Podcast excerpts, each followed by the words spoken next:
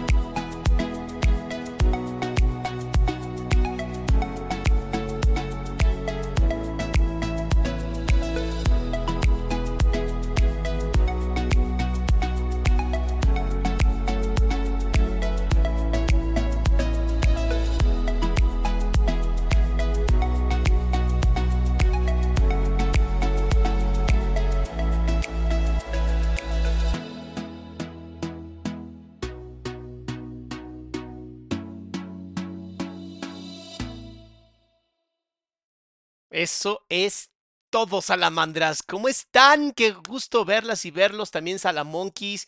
Un día más, una penitencia más, un desastre más.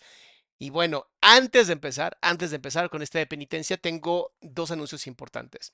Uno, el jueves vamos a hablar de un podcast que estuvo muy fuerte, el de un tal Fredo con lenguas de gato. Entonces, obviamente, ese va a estar potentísimo. Por desgracia, martes y jueves no voy a, no voy a poder estar aquí en México, voy a estar justamente en Monterrey dando unas conferencias eh, privadas, entonces no las puedo invitar, pero si pudiera, obviamente los invitaría. Este, pero ya jueves retomamos y vamos a estar jueves y viernes haciendo live, que va a estar durísimo. Em, en otras noticias, les tengo una muy feliz noticia y es esta.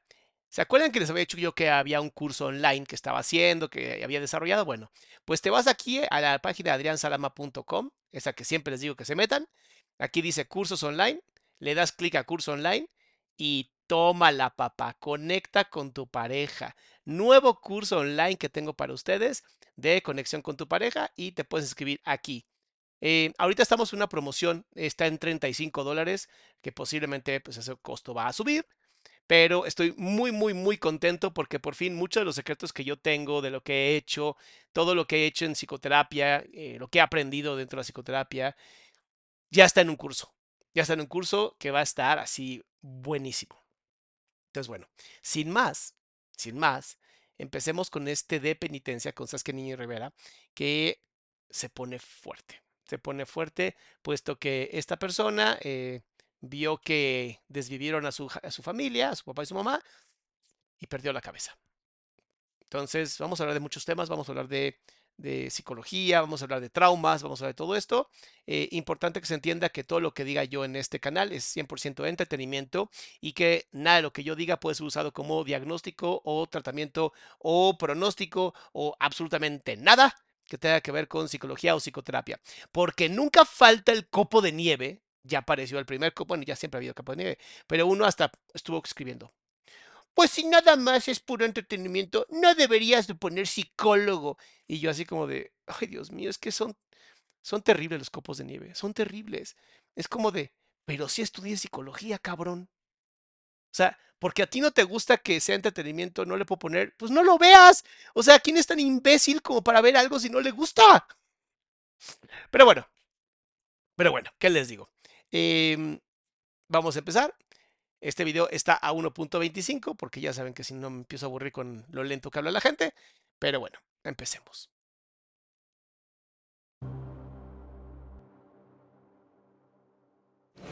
Hola, hola, bienvenidas, bienvenidos, bienvenido Nogues a este capítulo de este proyecto que se llama Penitencia. Eh, un podcast. Ay, Dios mío, no podía yo parar esto. Muy bien. Posición, manos abajo, protegiendo genitalidad. O sea, otra vez, tema no tan a gusto para eh, hablar justamente de lo que tiene que hablar sobre por qué está encerrado todo esto. Em, esta, esta, este daño que tiene aquí en la cabeza está brutal. O sea, yo sí quiero saber cómo se hizo eso.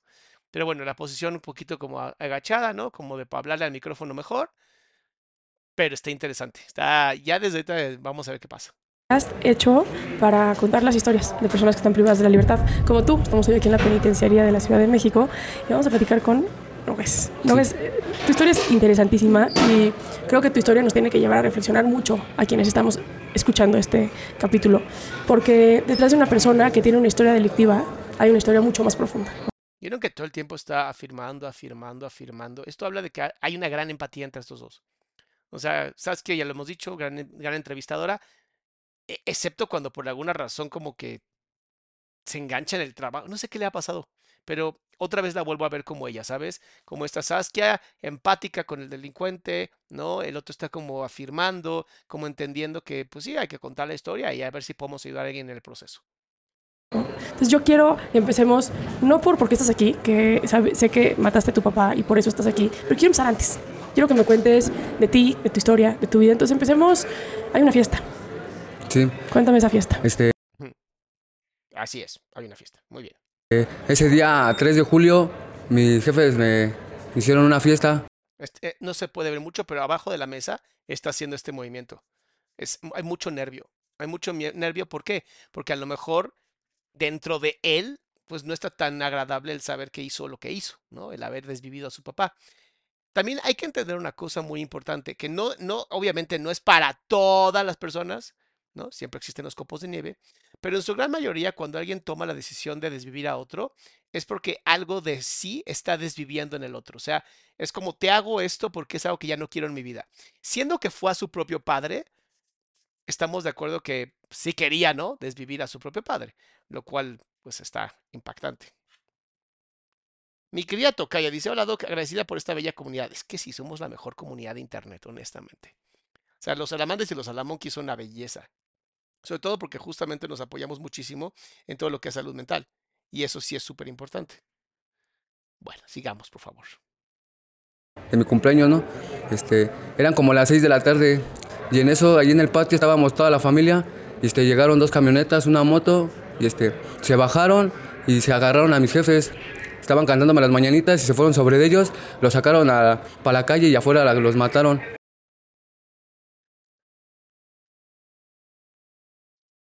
Ok, ok. Entonces no fue él. O sea, ¿cómo? Agarraron los... O sea, diablos. Y si, escuchas cómo lo está diciendo, hasta parece que es alguien narrando la historia de alguien. O sea, no está, como que no está dentro de sí narrando la historia.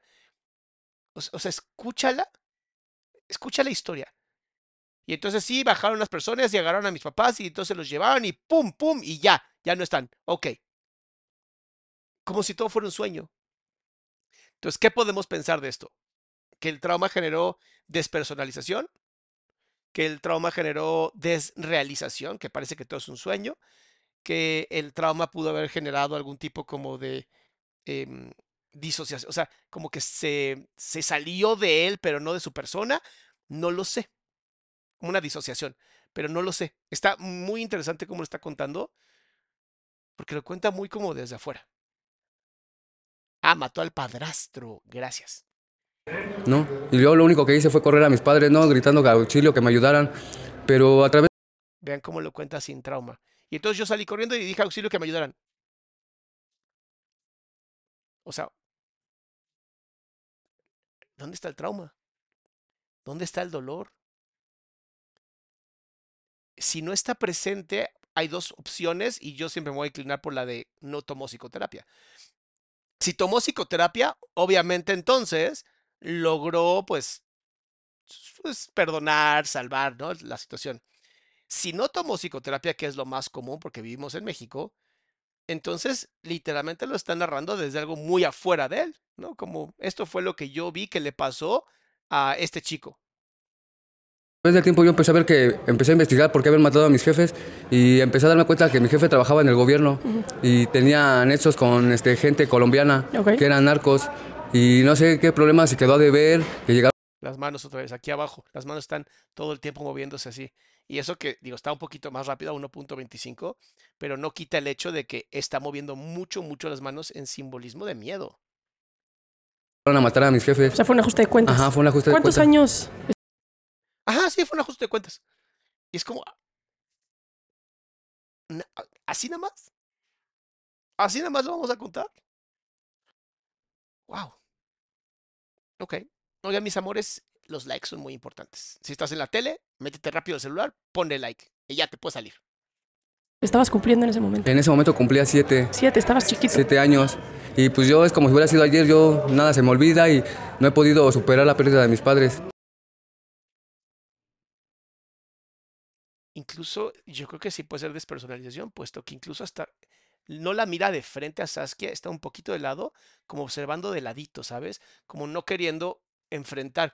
Y eso es otra cosa, o sea, a los siete años y contarlo como si fuera todo un sueño o completamente fuera de sí, me suena a un estrés postraumático no resuelto. O sea, hay una despersonalización que todavía no está resuelta, lo que facilitaría el desvivir a otra persona, puesto que si todo parece un sueño, pues qué importa si sacas o no personajes de tu sueño, ¿no? Es muy peligroso, muy, muy peligroso. Y te acuerdas muy bien de ese momento. Sí, sí me acuerdo muy bien. ¿Cómo estaba? Eh, ¿Tenías una piñata? ¿Había un tema de tu cumpleaños? No, ¿De qué era tu pastel? Eh, mi pastel era de, de fútbol, Ok. de cancha de fútbol, y estaban cantándome las mañanitas y iban a cortar el pastel cuando llegaron las camionetas, se metieron sin preguntar y luego, luego se fueron sobre mis papás. Los sacaron. Los sacaron al patio y los empezaron a matar con las pistolas. O sea, es que no, no, no puedo, o sea, no puedo pensar en un niño viviendo algo así sin tener que escaparse de su mente. No, no, no encuentro otra forma. Mi querida Tatiana dice un aporte pequeñito con todo cariño, mi amor, nada es pequeño en esta comunidad. Todo lo que ustedes dan es magnífico y grande. Entonces, mil, mil gracias. Estoy impactado, de verdad estoy impactado con la forma en cómo lo habla. ¿Cuántos eran ellos? Eran como cinco. ¿Tienes hermanos? no? Sí, uno más chico. ¿Él se acuerda? Este, él estaba más chico que yo. Él iba naciendo. Ok, apenas estaba muy bebé. Ajá, como cuatro años tenía él. Entonces fue un ajuste. obviamente estaban haciendo, tiene cuatro años, no va de la mano, ¿sabes? Y es, es muy doloroso porque en su mente, desde la- esta des- despersonalización o desrealización, él ve al hermano como algo tan chiquito que no sabe si acaba de nacer o no, pero imagínate cómo se va construyendo el cerebro de una persona si a los siete años vive algo así de traumático y tan violento, ¿cómo va a ir creciendo? O sea, ¿bajo qué visión va a ver el mundo? ¿Bajo la visión de el mundo es bonito o bajo la visión de esto es horrible y la vida es asquerosa?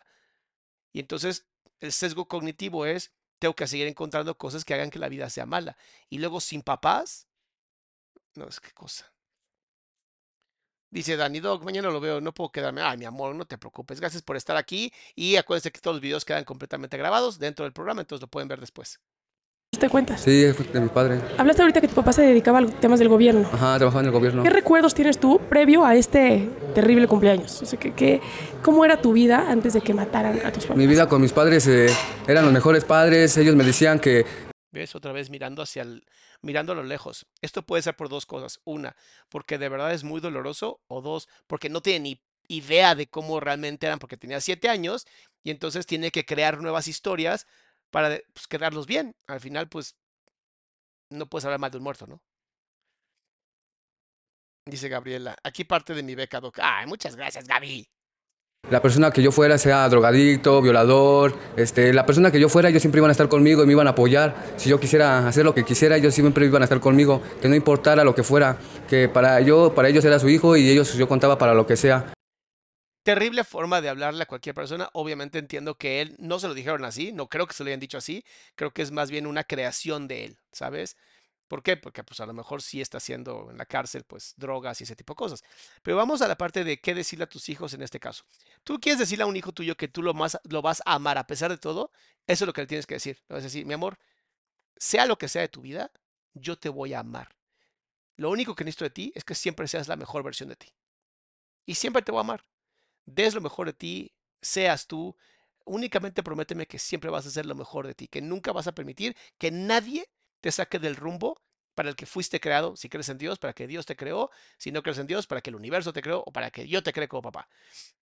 Si tú le dices, te voy a amar aunque seas esto, esto o lo otro, le estás poniendo límites y entonces es como de, ah, bueno, pues entonces puedo hacer esto que es más divertido y más fácil, o un huevonazo y no pasa nada. Y es como, no, si hay que educar a los niños muy bien, hay que educarlos con el ejemplo. Pero si les vas a decir este tipo de cosas, no les, no les pongas como hasta dónde podrían llegar, porque posiblemente van a buscarlo. Y para ellos nunca me faltó de comer, siempre me daban todo, me vestían bien, me llegaban los reyes, no nos faltaba nada, yo me sentía un niño feliz, trabajaba, iba a la escuela, leía bien, era el mejor alumno, y este, pero desde esa ocasión este, no pude superar la pérdida de mis padres. Interesante, ¿no? Porque así lo dice Real, o sea, sí es verdad que no la puede superar, sin embargo, emocionalmente, y hay que, aquí se me acaba de ocurrir algo que tal vez no dije y es importante, tal vez también el, las cámaras no ayudan a que él se sienta cómodo. Eso también es muy importante. Tal vez también las cámaras también pueden ser un, efecto acá interesante, porque qué tal que, ay, decirte, mis, mis salamandras están sentadas. Ahí está. Puede ser también que las cámaras no le estén haciendo como un favor a él, y eso tampoco está padre. Y entonces por eso habla todo el tiempo así, porque cree que tiene que ser como muy claro en lo que dice. Pero yo sí lo siento mucho más despersonalizado. O sea, yo sí lo siento como alguien que fue tanto el dolor que fue de... Se fue y solo quedó como la parte intelectual, no emocional. Vamos a ver si me equivoco. ¿Cómo cambió tu vida en el momento que matan a tus papás? A ver, matan a tus papás afuera de tu casa, te empiezas a pedir auxilio. Sí. ¿Y qué, qué, pasó después? Este, toda la familia se acercó, empezaron a gritar y empezaron a hablar a la ambulancia, a las patrullas. Y pues los señores pues, se fueron, ¿no? Nadie nos siguió ni nada, ¿no? Por miedo de que, pues, ¿no? Llegaron las patrullas, empezaron a tomar las declaraciones y a mí me orillaron. Y ya hasta los volví a ver, pero ya cuando ya estaban este, en la caja, ya fue cuando los empecé a ver otra vez. ¿A tus papás? Ajá, porque... Ahí, es, ahí está la emoción. Aquí. No lo había notado. Y aquí hasta aquí otra vez la emoción. Pero debe ser tan fuerte que su cerebro trata de sacarlo de nuevo. O sea, no le permite vivir otra vez el momento, lo vuelve a sacar. Es una protección que tiene nuestro yo, que es una protección muy sana. El problema es que pues, parecería que sigue en el estado de la negación. Ajá, porque me aislaron mi tía, mi familia fue la que declararon todo cómo había sido. O sea, a ti trataron, digamos, de alguna manera de, de, no meterte Ajá, o que no, que no vieras más. Ajá, que no viera más de lo que ya había visto, porque yo vi cómo cayeron así enfrente de mí, ¿no? Primeramente cayó mi mamá, con los ojos abiertos viéndome hacia mí, ¿no? Y pues todo eso no lo he podido superar. Eso me ha llevado a que me drogue, a que mi vida ya no me importe nada. Pues sí, tiene razón. Claro que el dolor está horrible. O sea, claro que el dolor que está viviendo está espantoso. Es, es impactante. O sea, de verdad es impactante. Déjeme subir un poquito el volumen aquí. Es que ahora sí el de Saskia está perfecto el volumen. Que ya no perdí mis sentimientos. Yo era una persona amorosa, este, me latía a estudiar, me latía a jugar fútbol. Pero fíjense, no dejó de ser, o sea, no se volvió una persona, no dejó de ser amoroso, por, eh, por las drogas, nada de eso. Fue justamente por, pues, por lo, que, lo que vio. Dice, el audio del video es muy fuerte, podría bajarle tantito. No, ya subí el mío para evitar problemas. Entonces ya se supone que están los dos a una distancia igualita, ¿va? En el, en el sonido. Yo quería hacer este chuta o policía de investigación, yo lo quería hacer, pero no pude superar todo eso y eso me llevó a la droga, al andar en la calle, todo mugroso, este, meses sin bañarme, ¿no?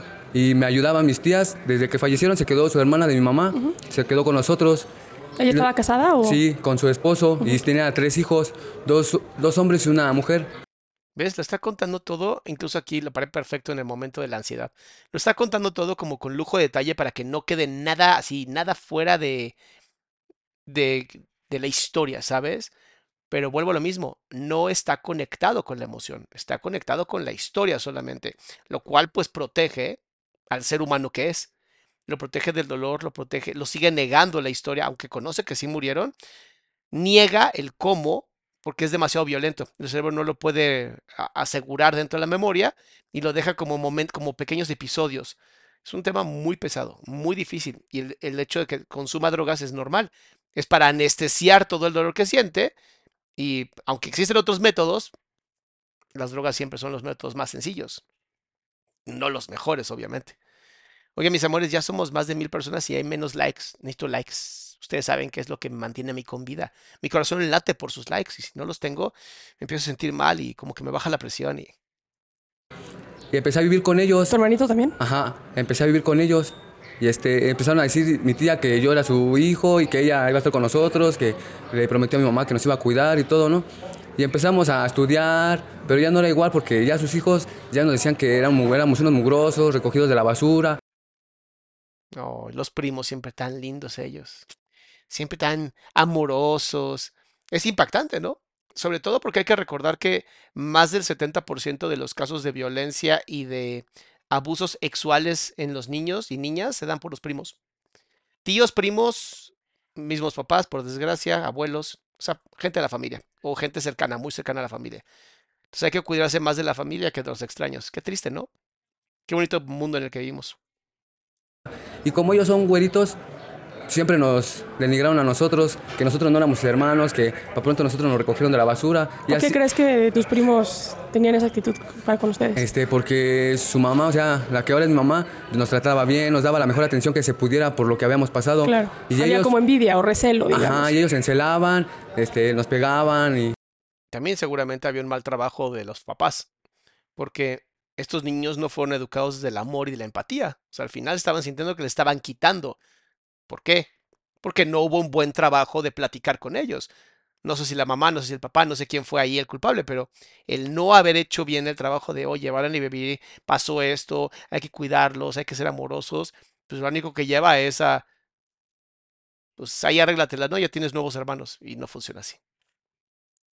Si iba mi jefa a trabajar y nos, nos golpeaban, no nos daban de comer, o se iban a pasear y nos dejaban amarrados, todo eso. ¿Los amarraban tus, tus primos o tus papás? No, eh, su esposo de... Ya decía yo. Ya decía yo, o sea, ya decía yo. O sea, el mal trabajo fue del esposo de la tía, que supongo que su impotencia y su falta de hombría no le permitió ser un buen hombre para estos dos niños que acababan de perder a sus papás. Pero pues ya sabes, la gente cobarde y pocos testículos hay muchos, entonces no pasa nada. De mi mamá nos amarraba y mi mamá, pues por más que nos quería ayudar, pues siempre traía la palabra del Señor y, ¿no? Como era grandote, de esos de charros que traen sombrero, botas, siempre nos pegaba. A mi jefa llegaba ya bien pulque, le pegaba, este, se metía al baño y lo dejaba bien apestoso. O sea, chica, como todo lo que se acuerda tiene que ver como si fueran historias como de un, como de un cómic, como si estuviera él viendo un cómic y, y, leyéndolo y viéndolo y narrándolo. O sea, hasta dejaba apestoso, apestoso el baño. Es como interesante, porque habla más de sensaciones físicas que de emociones. Y eso es lo que te digo que explica más una despersonalización, donde él es un ente fuera de su cuerpo. Su cuerpo tiene obviamente cosas físicas, pero no es tan importante como la parte, o bien, solamente se mira esa parte física y no la parte emocional para evitar el dolor de la parte emocional y mamá ponía a hacer, nos escondíamos, ¿no? Para que no nos pegara, ya veíamos que venía bien borracho, nos escondíamos, teníamos miedo porque a sus hijos no les hacía nada, al contrario, llegaba pues los abrazaba, les decía te quiero y a nosotros nos trataba mal, siempre nos trató mal. ¿A tu hermanito también? A mi hermano y a mí. Y a mí me dolía más por mi hermano, no tanto por mí, por si yo aguanto, pero mi hermano al verlo sufrir, que le pegaran, el que lo bañaran hasta con cloro para que se blanqueara.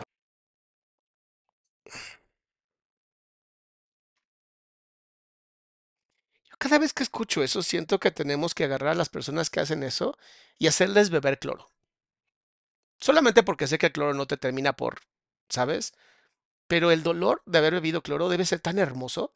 Además, bebido y metido por el, ya sabes, para que lo tenga de los dos lados y cuando se encuentren, ¿no? Hagan una hermosa escena cacófila. Es impactante, o sea, de verdad me impacta, me impacta el... Impacta el nivel de ignorancia, ¿sabes? Y, y obviamente no voy a hablar de, lo- de las personas que usan sombrero, porque ¿qué tiene que ver que use sombrero? Pero me impacta el nivel de ignorancia de la gente cuando vivimos en el mundo del Internet, donde literalmente tenemos toda la información del mundo a las manos. El problema es que pues, son, son mandriles, o sea, es que no tengo otra palabra, son mandriles. No. ¿no? Y la verdad todo eso fue creciendo y me salí de mi casa porque ya no aguantaba más. Y le dije a mi hermano, oye, vámonos, vamos a vivir a la calle, creo que vamos a estar mejor. Y me dice, no, carnal, yo me quiero quedar aquí con mamá, no la voy a dejar sola. ¿Era violento tu padrastro con tu Sí, mamá? nos pegaba. eh, Con- la- a, tu, su esposa también, Ajá, a tu mamá a mi también. mamá le pegaba, a sus hijos no, a nosotros. Y a mamá la violaba a fuerzas, ¿no? Les digo que, les digo que es que son mandriles, no son, ser- no son hombres. O sea, son mandriles, así de sencillo. Y nos pegaba con el cinturón, o luego nos agarraba de la mano así, así que nos hincáramos, que le pidiéramos perdón, o le besáramos los pies, o no nos queríamos bañar y nos bañaba en el patio cuando hacía aire, sin sol, con agua fría. Y todo eso, pues, a mí me dolía al ver a mi hermano, ¿no? Yo lloraba por mi hermano, no tanto ¿Ves? Yo cuando escucho esto siempre pienso, lo estás educando para que no tenga emociones, lo estás educando para que no tenga empatía, lo estás educando para que se convierta en un monstruo. Y a veces los monstruos se salen de control. Tú dirías, bueno, pero tuvo, él decidió, ¿sí? O sea, si vives en, en solamente violencia, ¿realmente puedes decidir? ¿O simplemente fue educado para no sentir y un día se le salió el control al mandril que tenía como padrastro? por mí. Y yo O sea, ¿Tu siempre, hermano cuántos años tenía cuando empezó esta violencia? este, cuatro años. Cuatro, chiquitito. Es más chiquito. Él, se puede decir que él no se acuerda de mis papás, pero yo sí me acuerdo, a mí nada se me olvida, ¿no? Y yo lo empecé a cuidar, empecé, este, a, me salí de la, de la casa un tiempo, como seis meses, pero yo trabajaba y a mi hermano le iba a dejar de comer, a escondidas, ¿no? Y para ellos estaba bien que yo me haya salido de la casa, ¿no? Nada más querían que también mi hermano se fuera a la calle. Hasta que eh, conocí la droga y para mí la droga fue algo que me llenaba. ¿Qué edad Y la salvó. Pero ve cómo, ve cómo hay un instinto gregario muy interesante en donde ya no hay empatía, pero hay protección a su propio hermano, como una forma de, de honrar la tribu, ¿no? De este como, no sé cómo llamarlo, pero este valor moral de, aunque ya no siento el dolor, te voy a seguir cuidando, como un compromiso de sangre. Muy, est- est- está impactante porque ves muchos factores de los seres humanos en alguien que pues estaba ahí en la cárcel. tenías cuando conociste la droga? Tenía este, nueve años, Chiquitito. sí, Siete años, estrés postraumático por ver la desvivisión de sus papás. Nueve años, conocer las drogas. Estamos de acuerdo que su cerebro no tuvo la oportunidad ni las posibilidades de un desarrollo sano. Que esté en la cárcel no me sorprende. Y vuelvo a decirlo, la culpa no es de estas personas. La culpa es del gobierno. ¿Dónde está la protección a estos niños? Se supone que lo mínimo que tiene que hacer el gobierno es cuidar a los niños y las niñas. ¿Dónde está? México es el primer país en el mundo de violencia física hacia los hijos y las hijas. ¿Dónde está el gobierno? ¿Dónde están los servicios de seguridad? ¿Dónde está la justicia? Si este niño no hubiera tenido acceso fácil a las drogas, posiblemente no hubiera terminado haciendo cosas como las que hizo. Entonces, bueno, yo sé que no lo podemos cambiar, porque pues, al final estamos aquí como espectadores en Internet.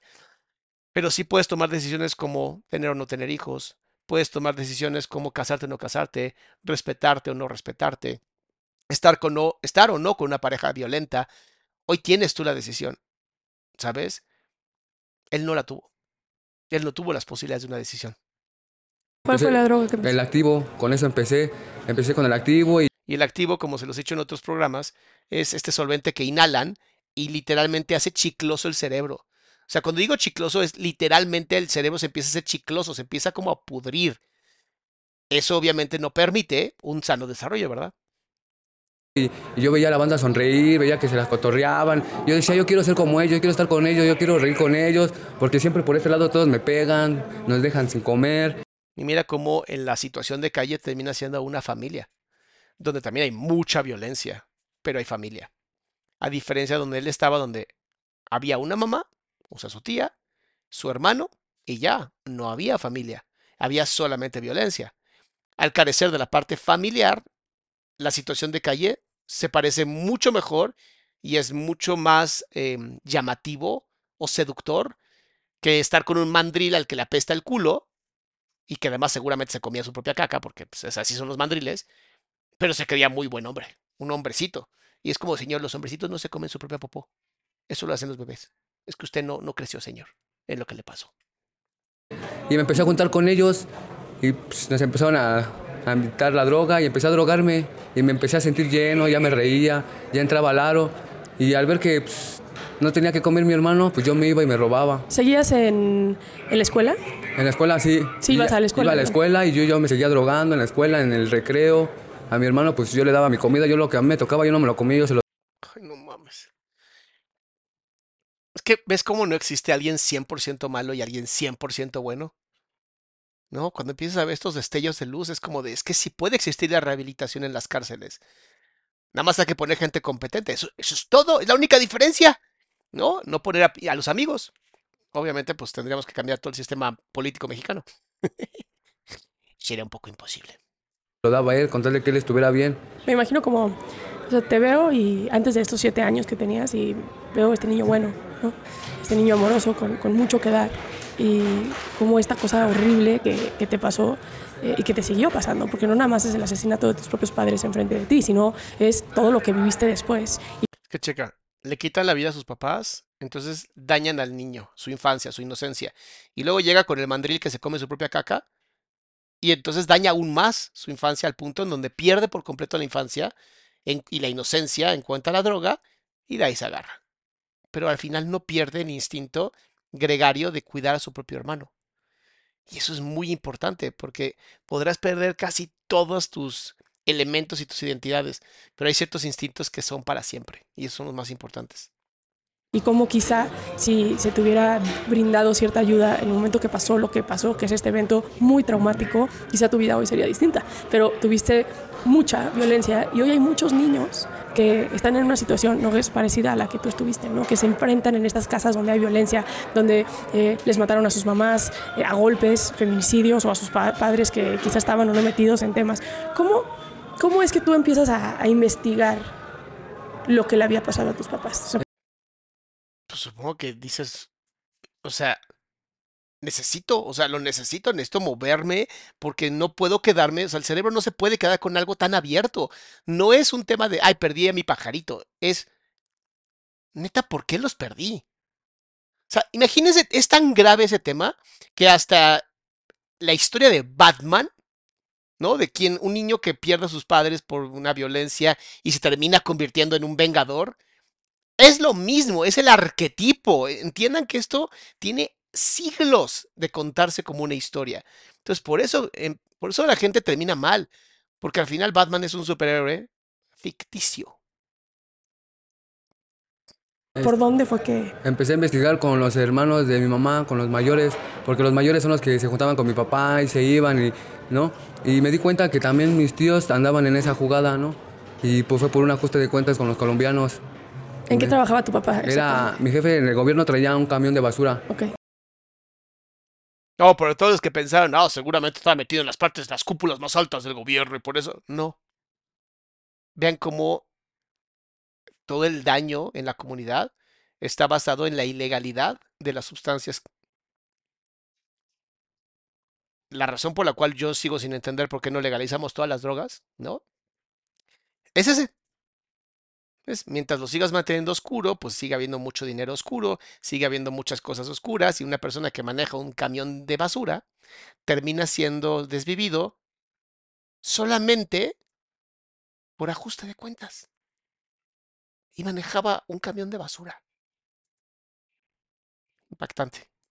Él era el encargado del camión, pero a través de ahí del camión de basura, pues Vendían. él vendía droga, él, Droga. ajá, con mis tíos y yo no sabía nada de eso. Hasta que mis tíos pues, les empecé a decir que yo iba a investigar por qué mataron a mis jefes, que yo los iba a matar y, ¿no? Muchas cosas y ellos me jalaron un día y me platicaron. Aparte que les decía de Batman. del Vengador, ¿no? Este niño que ya se siente más fuerte, ya tiene, o sea, ya empieza a desarrollar su adolescencia y dice, me voy a vengar, voy a vengar la muerte de mis padres. Batman. ¿Ven cómo todos son arquetipos que se siguen repitiendo a lo largo de la historia y no cambian? Por más que lo veas hace 2000, 3000, 4000 años de historia, a la fecha los arquetipos siguen existiendo. Por eso es tan importante que Lana Jung, Jung es muy bueno para hablar de arquetipos. Explicaron que ellos también tenían que ver y por eso me tuvieron que abrir de la familia y todo eso. Oye, y mm, sí, para, para protegerte de alguna manera, Sí. porque igual y podía haber represalias hacia ellos también. Sí. Ahora, tu mamá no la debía ni la temía, esas fueron ganas de chingar. Sí, nada más fueron ya de que pues, tenía que pagar. Parejo. Sí, Empiezas a drogarte a los nueve años. me empecé a drogar con el activo. ¿Hasta qué año estudiaste en la escuela? Estudié hasta, lo, hasta la primaria terminada. Sí, Esa es otra. Esa es otra. Tienes, ok, tienes a las escuelas, ¿no? Dices, bueno, ¿cómo sabemos qué niños están más lastimados que otros? Escuelas públicas. Ahí están todos los niños. Los que dejan de ir, los que llegan sin comer. Ahí está el material de apoyo. Ahí tenemos que empezar. ¿Con qué? Con psicoterapia, con apoyos, obviamente, a la comida. Los niños en las escuelas tienen que tener sus alimentos. Es- es- es- esto debería ser una ley. O sea, hay muchas familias que no les alcanza para darles tres comidas al día. Mínimo que una sea de la escuela, ¿sabes? Y otra de los papás, ya con dos, ahí vas agarrando. Pero es que hasta eso les quitan. Yo no, no puedo con eso, no puedo con, con, con qué corazón cabe quitarles las comidas a los niños. No, no lo entiendo. El desayuno mínimo. Y obviamente la comida para los que van en la tarde. Es que es como ocho, no. No, como a los 12, 12 13, años. porque reprobé un año, reprobé cuarto hasta los 13.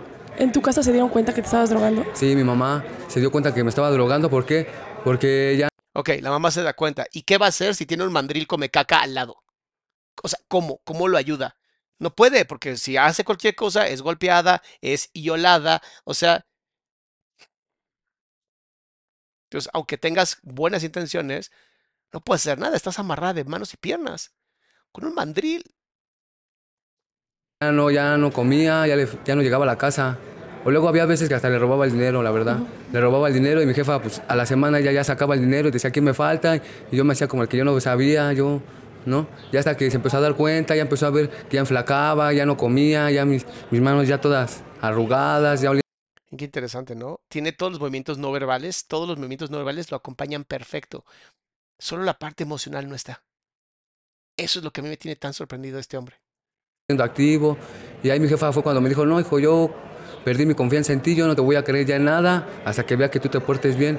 Y de ahí me dijo, ¿quieres estudiar o no quieres estudiar? Y de ahí ya no me importó, dije, no, de aquí ya no quiero estudiar, yo déjeme vivir mi vida como yo la quiera vivir. Y desde ese momento ya dijo, haz lo que tú quieras, lo que tú quieras conveniente, ya estás grande. Y me empecé a seguir drogando, empecé a robar con la gente. Sí, ¿qué le quedaba? O sea, honestamente, ¿qué le quedaba? ¿Qué oportunidades tenía? empezaste a robar para poder tener, digamos, dinero. Ah, para drogarme yo y para mi hermano que comiera, porque yo todo el, dinero que me robaba para mí, yo todo me lo drogaba, pensando en mis padres, cómo los vi, es día que pues, no los puedo olvidar, Me ¿no? imagino. Y tu Ahí está, ahí está un poco la emoción. Ahí está, checa. Un poquito la emoción aquí. Aquí se la traga. Y medio se iba a romper, pero se sostuvo.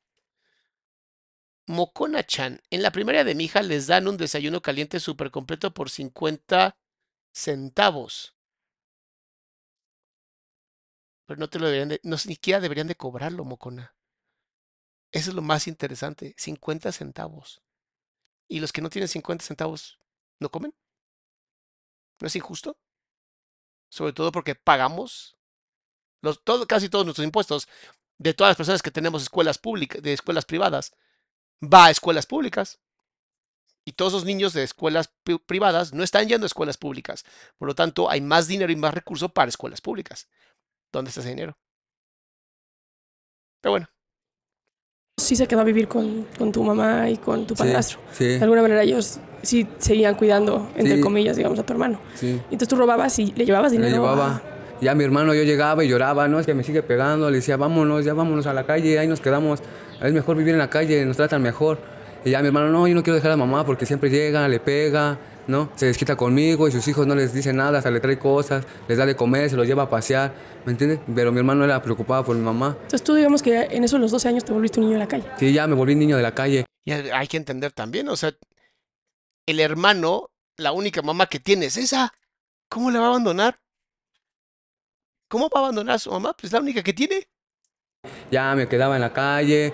A mí no me gusta la frase el niño de la calle porque no nació en la calle, es niño en situación de calle, porque no es algo que eligen, bueno, por lo menos no conscientemente, pero ni siquiera deberían de existir. Vuelvo a lo mismo, México es un país sumamente rico, con gente sumamente pobre, lo cual es estúpido. O me quedaba donde me agarrara el sueño, ya me comía de la basura, este, no, pues que ahí había una torta y acá había veces que hasta tomé refrescos, pero ya embarcados, la verdad ya hasta traían orines y no me importaba, no, yo ya tenía hambre, tenía sed, yo lo que quería era, ¿no? Chiquito. Y como cuando lo escuchas hablar todo esto dices, es que no tenía posibilidades, no tenía oportunidades, por Dios. No sé todavía qué haya hecho, ¿no? Creo que al final terminó matando al, al simio ese, pero... No sé. Y empecé a, a llegar a la cárcel, a la del menor, ¿A qué edad tenías cuando llegaste a la cárcel? 14 años, a la del menor. ¿Antes de los 14 te detuvieron? Ajá, a los 12. Pero te soltaban o te iban a... No, al mes, me eran 22 días hábiles los que estaba y me dejaban ir. Por ser menor de 14 por años. ser menor de edad. Nunca te mandaron a un, este... O sea, ven nomás, los agarran, los dejan 22 días y los corren así como, bueno, pues ya arréglate como puedas. ¿Por qué no estaba en un orfelinato? ¿Por qué no estaba en, no sé, un lugar donde lo pudieran apoyar, crecer? Porque es México, nada más por eso. a un orfanatorio o a una casa hogar o alguna cuestión así? Sí, me mandaron una vez a una casa hogar. ¿Te escapaste? Me qué? escapé. Sí, me dejaron ir, me dijeron, ¿qué quieres quedarte o te quieres ir? Le digo, no, yo me quiero ir. Yo no soy de Tú aquí. tenías que 12, 13 años. Sí, yo, mi vida es la calle y mis jefes no están y yo, mi vida es allá, aquí. Y te, Es que eso, eso es el problema. Que es como de, ay, qué hueva tener que lidiar con un niño que se quiere. ir". Pues ya vete, ¿qué me importa? Personas que no aman su trabajo. ¿Por qué? Porque son puestas por familiares que no, que tampoco aman su trabajo, y esto es lo maravilloso de este país, ¿no? Todos los centros de salud y todos estos lugares están llenos de gente que solamente son rémoras o sanguijuelas chupando de la chichi del Estado y no les gusta lo que hacen, entonces lo hacen mal. O sea, que el niño de 12 años te diga, ya me quiero ir, te diga, ah, bueno, pues vete. No, rey, tienes 12 años, no puedes tomar decisiones. dejaron ir, o sea, ni siquiera Sí. te tuviste que escapar. No, no, Pero era del DIF, o sea, era una casa... No, del DIF, una casa hogar, de las que hay ahorita. Y me dejaron ir, me dijeron, de aquí es tu responsabilidad, firma, firma y vete. Ya firmé y me fui a la calle a seguirme drogando, a seguir robando. La firma de un menor de edad no vale nada. O sea, firma aquí. A meterme a dormir a cualquier carro huevón que viera. Y la gente luego pasaba y me decía, bien, joven, toma esa comida, come, sí. Ya la guardaba, la guardaba, ya la juntaba, iba y se la dejaba a mi hermano. Le decía, toma, canal, come, yo ahorita regreso. Ya comiste, sí, yo ya comí. Tú come, tú no te preocupes, yo aquí afuera estoy bien. Lo que me preocupa eres tú, vente, vámonos. Ahí tengo un tráiler donde ahí me dejan quedarme. El señor, vente, vamos a vivir. El señor nos da de comer, le ayudo, me da dinero, ¿no? Y varias veces trataron de ayudarme, muchas veces, mucha gente, pero la verdad yo nunca quise. Porque tenía miedo que entonces ya no podría estar con su hermano. Qué cabrón, ¿no? O sea, de verdad es. Uf. Platícame de esa gente, porque hoy vemos, y seguramente quienes estamos ahorita eh, escuchando tu historia, ¿no ves? Eh, todos los días vemos a Cómo su cuerpo está rendido. Siempre protegiendo, su cuello hacia adelante. O sea, está rendido.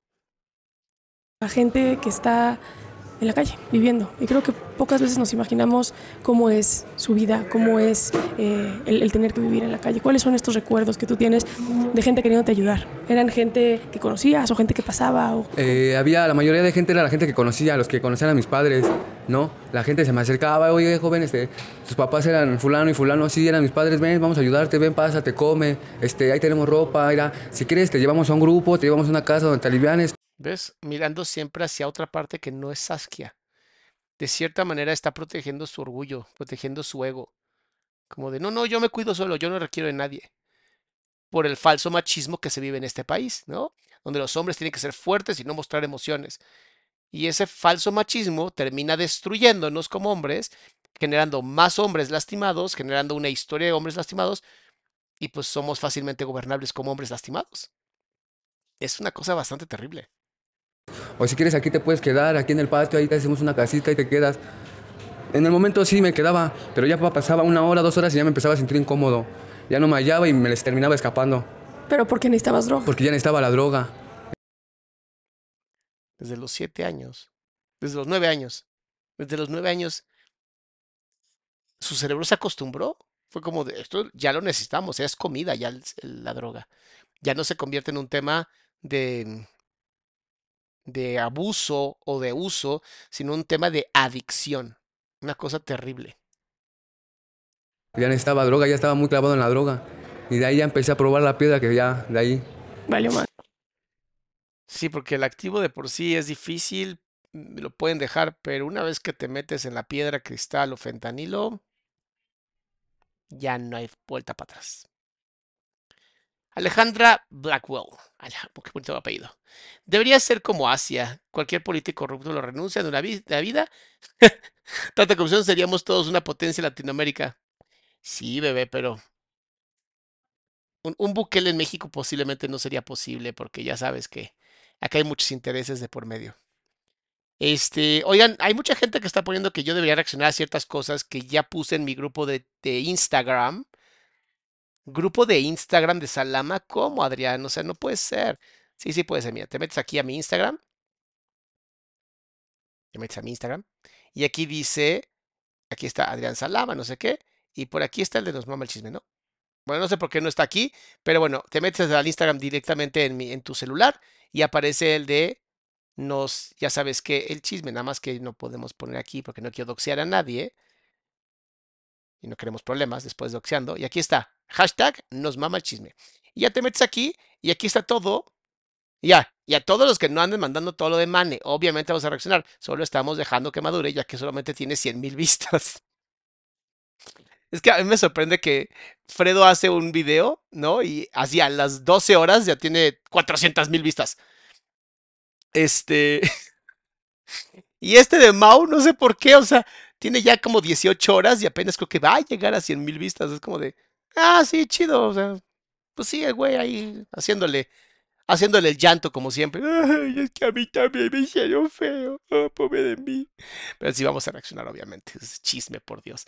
Oigan, y por otra, otra cosa que no se me olvidó decirles, eh, aquí abajo, en la descripción del video, en esta descripción del video, donde dice descripción del video, tenemos el grupo de autoapoyo.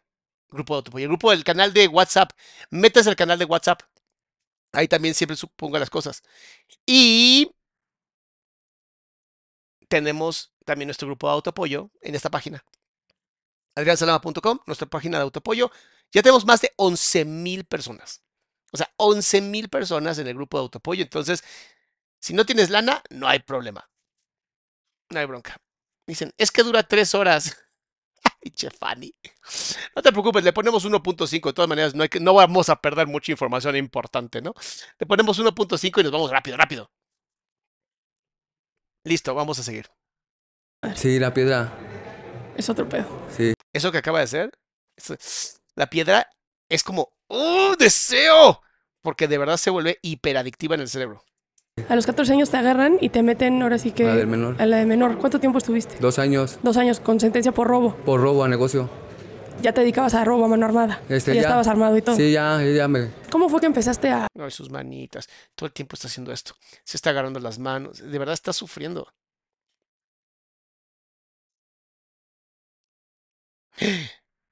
No, Marce, es que Marce me está poniendo que la segunda parte sale también con un tal Fredo el sábado.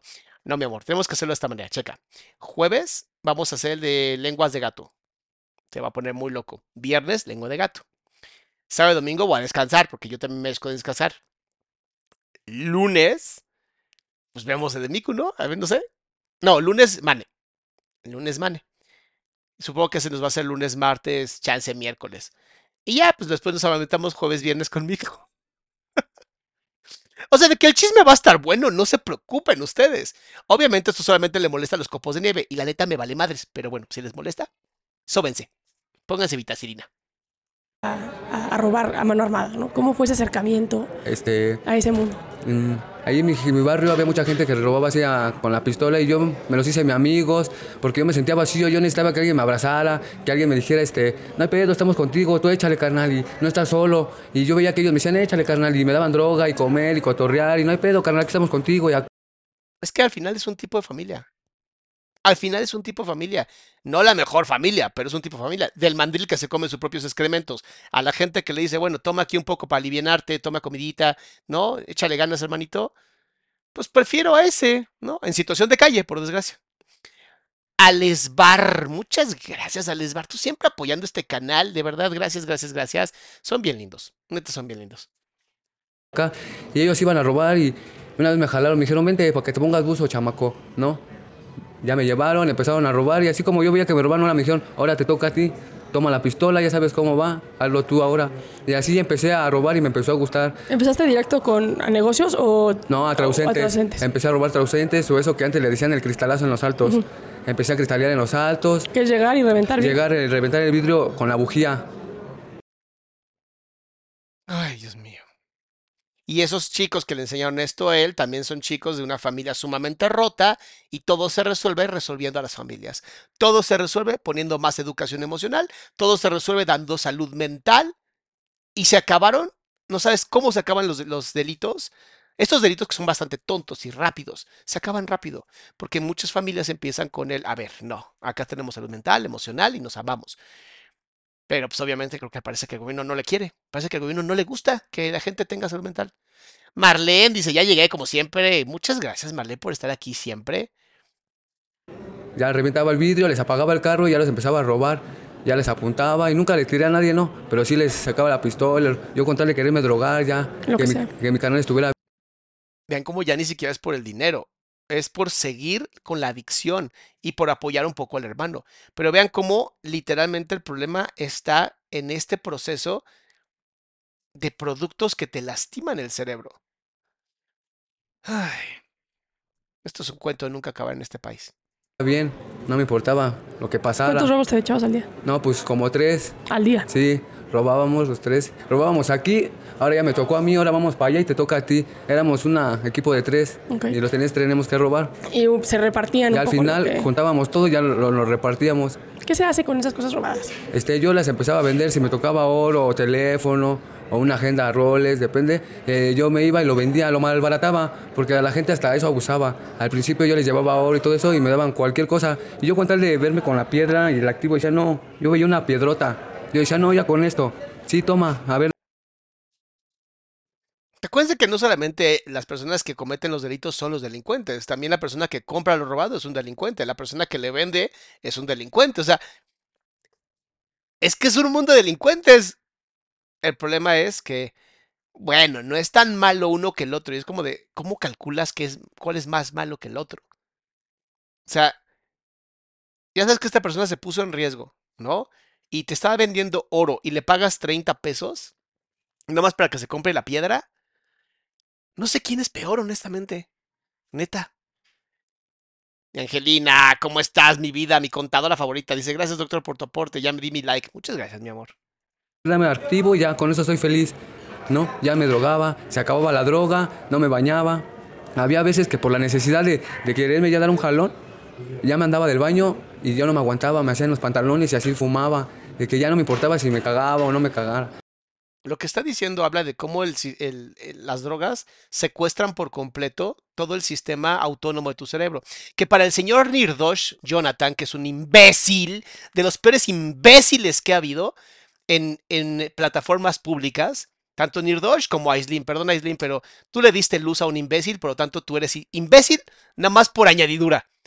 ¿No? Que dicen que el sistema autónomo está, es, eh, tiene, puedes controlar el sistema parasimpático y simpático porque pues es el sistema autónomo, obviamente. No, y es como si es autónomo, no lo puedes controlar. Tengo una amiga que es médico en, Suiza, ella es alemana, y me mandó un mensaje diciéndome, Adrián, no, no puedo con el nivel de estupidez de este hombre. Y yo, y la aplauden en México, imagínate. imagínate. Pero bueno, lo que te quiero llegar a decir es, es tanto como se secuestra con las adicciones al cerebro que tus necesidades básicas pasan a segundo nivel cuando deberían ser primer nivel. A ese nivel llega. A ese nivel. O sea, es impactante.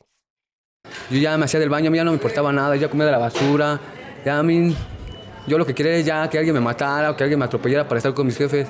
Era como tu deseo de Sí, ya manera. era mi deseo y Dios nunca quiso eso, Dios dijo que no, que yo tenía que seguir aquí. Siempre Pero vean cómo no buscó él salirse del chat, porque eso podría llevar a que no estuviera con sus jefes. Eso es muy importante entender porque hay una parte moral que te mantiene con vida. Esta parte también del principio instinto de supervivencia, ¿no? Donde mm, yo no, a mí no, que me lo hagan, pero yo no lo voy a hacer. Dice Idelish. Yo aprendí a decir que me mama el chisme. Me gamo este podcast. Amor, yo estudié psicología, nada más porque me mama el chisme. tengo que hacer esta pregunta.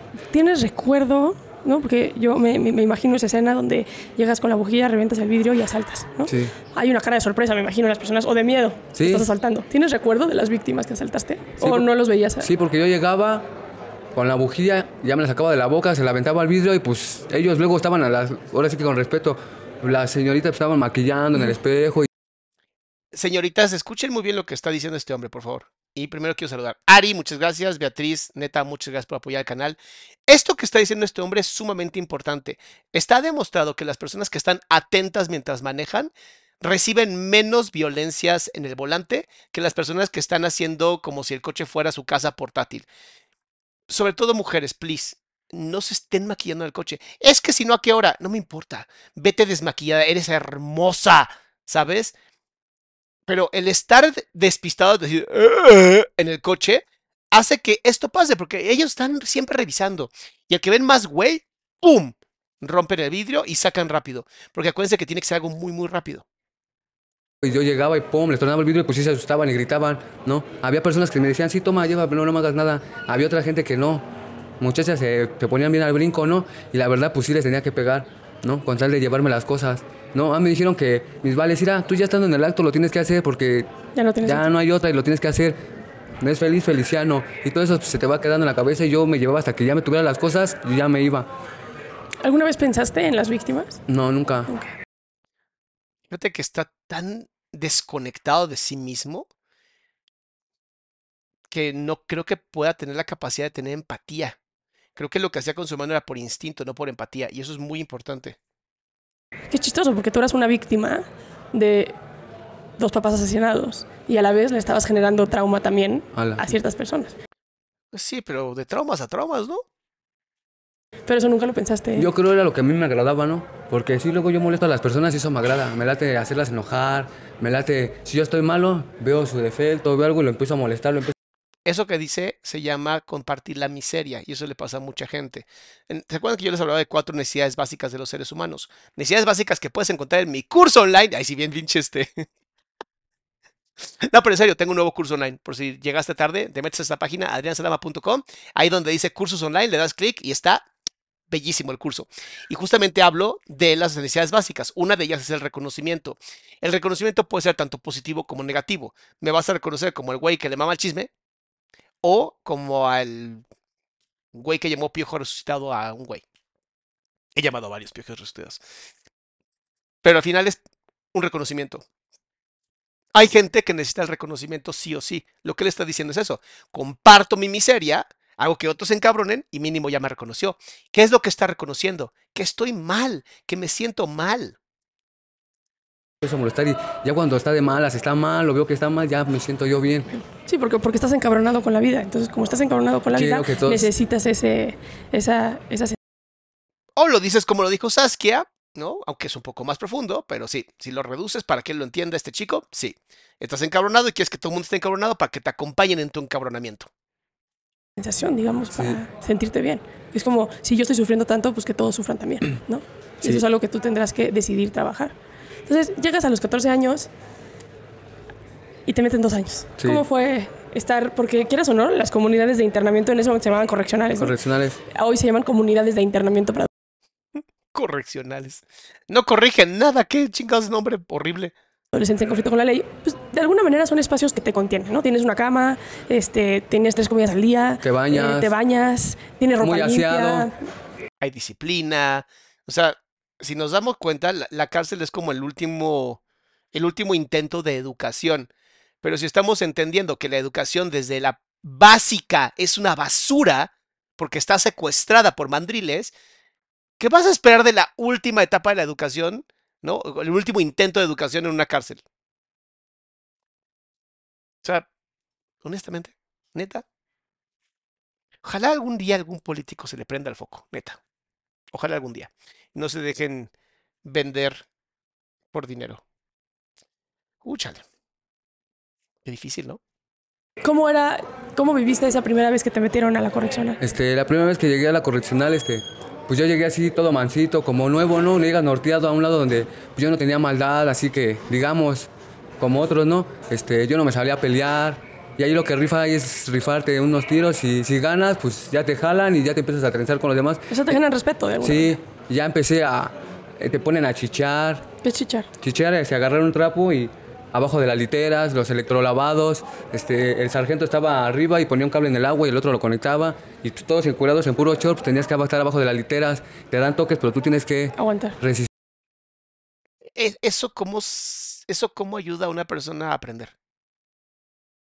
O sea, torturar a alguien, ¿cómo ayuda a que aprenda?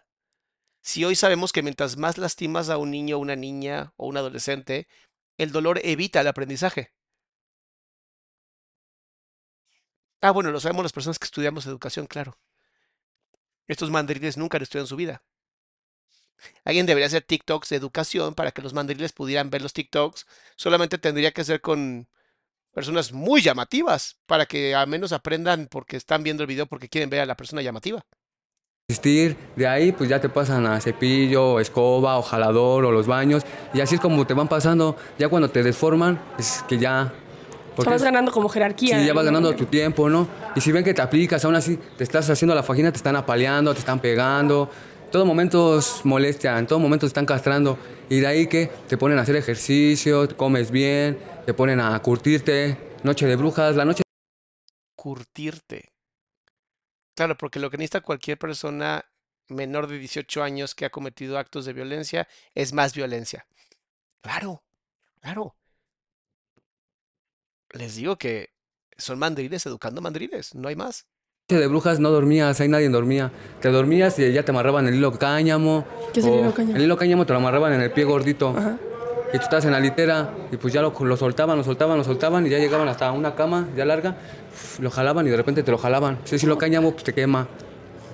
O te, te echaban champú, te echaban champú, este, se masturbaban ahí, este, Encima jabón, Roma, todo eso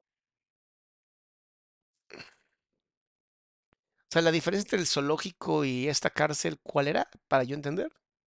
en un papel de baño y te lo aventaban en la cara, estabas durmiendo, en todo molesto era castrante. Tendo golpes a mano poder y que las marchas y todo tiene que salir a la perfección, todo bien planchadito, todo bien. Que tienes que tener este sudadera vino, pantalón negro, tenis blancos, cinturón gris, paliacate azul y todos iguales y bien planchado. Y pobre de ti si no tuvieras algo que ¿De qué año estamos hablando? 2004. 2004. O sea, hace Hace 20 años. 20 años. ya un rato. 2004 al 2006 Esto era en Obrero Mundial. Eh, no, en el Obrero Mundial ahí me Te mandaron a la San Fer, ¿o a cuál Esto estaba? es lo de San Fernando. San Fernando. En el Obrero Mundial nada más es tu proceso, nada más está tranquilo ahí. Ya lo fuerte ya es San Fernando. San Fernando. Ya te la, así que la vas a vivir ahí, ¿no? Más Pero pues digamos que entre tantas acciones tan culeras, porque son culeradas Sí. lo que les hacían, pues te has vuelto y tú, en general, la vida te ha vuelto un cabrón que, pues no es que no sientas, güey, pero has aprendido a que Es que yo sí creo que no siente. Emocionalmente no creo que sienta, no cuenta nada desde la emoción. Apenas se pueden percibir ciertas emociones, pero no. Él siente físicamente y el dolor físico se puede quitar. aquel. a, a no sentir, básicamente. Y con la ayuda de la droga, pues eso es la fórmula perfecta, ¿no? Sí, No sentir todas las chingaderas que te han, te han pasado. Sales a los 16 años sí. y te vuelves, regresas a la calle. Sí, regreso a la calle. Y acuérdense que a partir de los 13 años el nivel de testosterona y violencia en los hombres aumenta exponencialmente y se reduce hasta los 50. Y la mayor cantidad de hombres que ya no están aquí o se salen del chat o los desviven está entre los 15 y los 25 años. Para que más o menos vayan entendiendo cómo está el ciclo de la violencia.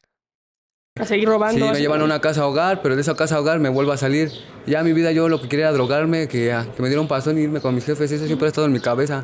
Y a ¿Hasta la fecha? Hasta la fecha, y a consecuencia de todo eso me he buscado problemas por todo eso. Tengo cirugías en la panza, tengo cirugías en la cabeza, en la pierna. A ver, te, te veo lleno de cicatrices. ¿te- ¿estas son charrascas Estas o...? me las hago yo cuando pienso en mis padres, cuando Se corta, hace cutting. Pues imagínense todo lo que le duele emocionalmente que no lo puede sacar, que tiene que hacerlo a través de la violencia, tanto física, cortarse, adictiva, no química, meterse cochinadas y pelearse. O sea, es un chico en busca de la autodestrucción porque no ha habido nadie que de verdad se siente a decirle, a ver, esto se puede solucionar, pero tiene que ser alguien que realmente pueda y que se dedique. Y una comunidad desde el amor y la disciplina. Dios mío, es que sí está complicado. Me siento triste, eh, me las corto, me Te corto. cortas y te hace sentir... Me, cuando sale sangre Creo que sabes que no lo tocó. Creo que está prohibido que los toquen. me corto, cuando truena la piel, mi cuerpo como que se llena, como que me lleno. Ok. Es lo único que me llena, el cortarme. Estás lleno de, de cicatrices. estas sí me las he hecho yo, ya todas las demás, pues no, me las han hecho. ¿Te cortas mucho tú? Sí, La de la cabeza. eh, ahí está, sí está. Está dura esa. Me hicieron una cirugía a consecuencia de que me agarraron a batazos. Lo agarraron a batazos, así como lo escuchaste. Ahí en la Moctezuma, en la segunda sección. Porque es por, porque andas de cabula o qué. Sí, por andar robando a Juan y Abraham, que se atravesara, pues no te importaba quién era o no fuera. Yo lo único que quería era drogarme y darle de comer a mi hermano, lo único que me importaba, ya lo demás. Te reventaron la cabeza. Sí, me agarraron a batazos. Cuando desperté, pues todas mis manos moradas en el hospital, ya todo cirugiado, mis cejas abiertas. ¿Cuántos años tenías? Este, eso, la cabeza fue hace como ocho años, Un ratito como en el 2016. Qué dolor. Y de la panza dices que tienes... Eh, de la panza, este, esto me pasó ahí en el reclusorio sur cuando estaba pagando la primera condena. O sea, has estado en la cárcel dos veces. Ajá, la primera, me imagino, por robo. Fue por el robo. ¿Y ahí cuántos años te aventaste? Ahí me O sea, ¿qué le hicieron en la panza? No entiendo. aventé siete años, dos meses En el reclusorio sur. en el, en el reclusorio norte y lo- en el 2010 me mandaron al reclusorio Ok. Ahí compurgaste al una sur. Ahí sentencia. compurgué los siete años, dos meses. Entre los ca- 16 que saliste de San Fernando por primera vez y los 18 que te agarraron otra vez por robo y ya te fuiste a la grande, Sí, ya entonces- no menor, ahí no, no volviste a caer a la No, menor. ahí ya fue puro droga, droga, droga, ya me avanzó mi droga muy adictiva. Sí, porque el problema es que necesitas más y más y más y más porque tu cerebro empieza a acostumbrarse y entonces ya no es suficiente pues, una piedra, ¿no? Requieres dos, tres, cuatro. Y como es un estimulante, pues aunque hay, sí existen sobredosis, son difíciles. Porque acuérdense que el cuerpo cada vez acepta más y más y aguanta más y tolera más y eso es lo que lo hace tan difícil. ¿Cómo era la vida de tu hermano La vida de mi hermano. en ese este, momento, cuando tú saliste de San Fernando? Este, yo salí, mi hermano pues estaba con mi jefa, todavía estudiaba, pero mi jefe ya se, mi hermano ya se drogaba, ya se drogaba con activo a escondidas. ¿A qué edad empezó a drogarse tu Mi hermano? hermano como a los 11, 12 años. Y los hijos, eh, digamos, biológicos de, de tu tía y, y este sujeto, eh, en este caso pues, la víctima, eh, Ah, sí, terminó con la vida del mandril come caca. Muy bien. Fíjate que no me. Digo, qué feo, ¿no? Pero se lo buscó. O sea, como que también hay que hacerse responsable de sus propias consecuencias, ¿no, señor mandril? Digo, ya está para allá, o para allá, yo pongo más bien allá. Pero. pero también, o sea, señor, pues se la buscó. pues, Ahora sí que. A golpe. Ellos se drogaban también. No, ni uno es drogadicto, ni uno es alcohol. Bueno, sí toman, pero cada fiesta o ellos no se Trabajan. drogan, trabajan, tienen su familia, su hogar, su aparte ellos ya tienen su familia hecha. otro pedo. Sí, Tu hermano empieza a drogarse. Vean la diferencia, vean la diferencia cuando la figura paternal cuida a sus hijos y destruye a los otros. Unos sí tuvieron familia, trabajaron, fueron personas de bien, vamos a decirlo, no conocemos. Y a los que tendría que haber adoptado como sus propios hijos también, lo que le hizo, pues lo único que generó fue un karma de regreso. Yo digo que ni siquiera es karma, o sea, se lo buscó. A mí me queda claro que el güey se lo buscó. a drogarse. y se vuelve un niño de la calle también, ¿o Hasta no? que decidió porque ya no aguantaba, dijo, no, cana, ya no aguanto a mi papá, ya no lo aguanto, ya no puedo hacer nada por mi mamá, la verdad yo me quiero ir contigo. Creo que estás mejor en la calle, dice, te veo mejor, a lo mejor te drogas y todo, pero estás bien, no te veo golpes en el cuerpo, ir a vernos, carnal. Y ya se fue conmigo y empezamos a vivir los dos en el tráiler varios tiempos. ¿Cómo era vivir en un tráiler? ¿Cómo- ¿Cómo describirías este Pues espacio? vivía en un tráiler que era lo de puro de enfrente y atrás trae la cabina. Ok. Había un señor que yo se lo lavaba Y un día me topó este, dormido abajo de su trailer y me preguntó que qué onda, ¿no? Y le empecé a platicar mi vida y me dijo que no me preocupara, que yo mientras no le robara nada yo iba a estar bien. Me, me dejó quedarme en el tráiler, me ¿Cómo hay gente tan bonita? Dio la llave para que yo pudiera entrar y salir cuando yo quisiera y me llevé a mi hermano a vivir para allá. A mi hermano lo dejaba ahí, yo me iba a robar, le iba a comprar su comida, ya regresaba, le decía, canal, come. Y ya nos empezábamos a drogar los dos, ya nos drogábamos los dos. Ajá, pero yo al drogarme y al verlo drogarlo a él, yo me sentía mal. Yo lloraba por dentro, ¿no? Quería que pues, me comiera la tierra porque me sentía triste. Me imagino. Yo le rechazaba a Dios, decía, ¿por qué Dios? Yo no pedí venir, yo no pedí vivir esta vida. No, yo estoy pagando a mejor lo de mis padres, pero yo no tengo la culpa. Son todas las historias que se tiene que crear él mismo para darle sentido a su vida. Y como tiene pocas posibilidades y, y pocas oportunidades incluso de seguir creciendo, para él se quedó ahí, para él se quedó en, una, en un castigo de Dios. Cuando no es un castigo de Dios, es un castigo de la gente imbécil que no sabe ser amorosa, eso es todo. ¿no? Y si quiero seguir viviendo así, pues ya mejor llévame con ellos, ya no quiero estar, ya, o cámbiame de vida, o no sé, yo le pedía muchas cosas a Dios. Y para mí yo sentía que nunca me escuchaba, porque cada vez me pasaban más cosas y más cosas y más cosas. que no tenía la oportunidad, de verdad no había la oportunidad de cambiar su vida. Y no estamos romantizando la violencia, no estamos romantizando las historias de estas personas. Es, entiende que si no tienes las suficientes oportunidades, no vas a poder tomar las mejores decisiones. Y esto es bien importante. Por eso ustedes también dejen de estar tanto tiempo aquí y pónganse a leer mucho más. Que la lectura abre oportunidades. Te voy, te voy a hacer una pregunta que quizá va a ser rara, porque al final sí creo que tu vida es un constante intento de suicidio, inconsciente, ¿no? Cada que te metes los pasos que te metes o que te metes en las situaciones que las metes, pues estás en la búsqueda de esa adrenalina que se asemeja mucho a perder la vida. Sí, porque yo soy tan cobarde o no sé cómo se le llame el quererme ahorcar. Varias No veces lo he pensado, pero no me atrevo a quitarme yo la vida solito. Yo busco quien me lo haga. Te digo que sea mi instinto de supervivencia, bendito Dios. Y porque hay también en él esta parte de Dios, entonces alguien seguramente en algún momento le dijo, los que se quitan la vida no van con él. Y eso a él seguramente le quedó y es como, chin, pero si alguien me la quita, sí me voy con mis papás. Y al final lo que quiere es ir con los papás. Sí, es como si, si, eso, buscas pedo todo el tiempo para que alguien... para que alguien me haga el favor, que para mí es un favor. Es lo que yo siempre he pensado, para poder estar con mis padres. ¿Qué sientes cuando, cuando piensas en, en eso, en morirte? ¿Qué sientes emocionalmente? Este, siento un vacío muy por dentro, pienso en mi hermano, qué va a hacer de él, pero él ya está grande, él ya sabe lo que tiene que hacer. ¿Dónde está tu hermano hoy? Mi hermano ahorita, este, la verdad está en el norte. Chale. Pues sí. ¿Con qué oportunidades su, su hermano iba a salir sin ser también un delincuente? ¿Con qué oportunidades? Trae una sentencia de dos años, seis meses ¿Por qué delito? por robo, ya va a salir. ¿Es la primera vez que está? Este, la segunda, la de la correccional y ahorita esta. Él también estuvo en la Sí. correccional, como menor de edad. Sí. Después de ti. Este, ya más, es ya más grande, como en el 2008, 2010. Ok. Entonces me estás diciendo lo que sentías. Dices que ese vacío de dejar a tu hermano solo. ¿Tienes visita interreclusorio con tu hermano o no? No, Podrías. este, pues yo digo que sí. Es tu derecho. Yo creo que ni sabía, chiquillo. Dice Luis, "Eh, acabo de empezar a leer tu libro, Dios solo quiere. Gracias. Ah, qué bueno que lo estás leyendo. Ese me gusta mucho. Es un gran libro. Bueno, los siete que tengo son buenos libros. Todos mis libros están aquí, en esa página, adriansalama.com. Sí, pero como yo estoy cegado a todo eso, y no- como que no le tomo tanta importancia. Yo lo que quiero es ¿Vieron los hombros? Protegiéndose, no quiere ver a su hermano, le da pena. que alguien ya me tire un paro y luego llegué aquí, pues yo lo que quiero es... Y empecé aquí de que desmadroso y...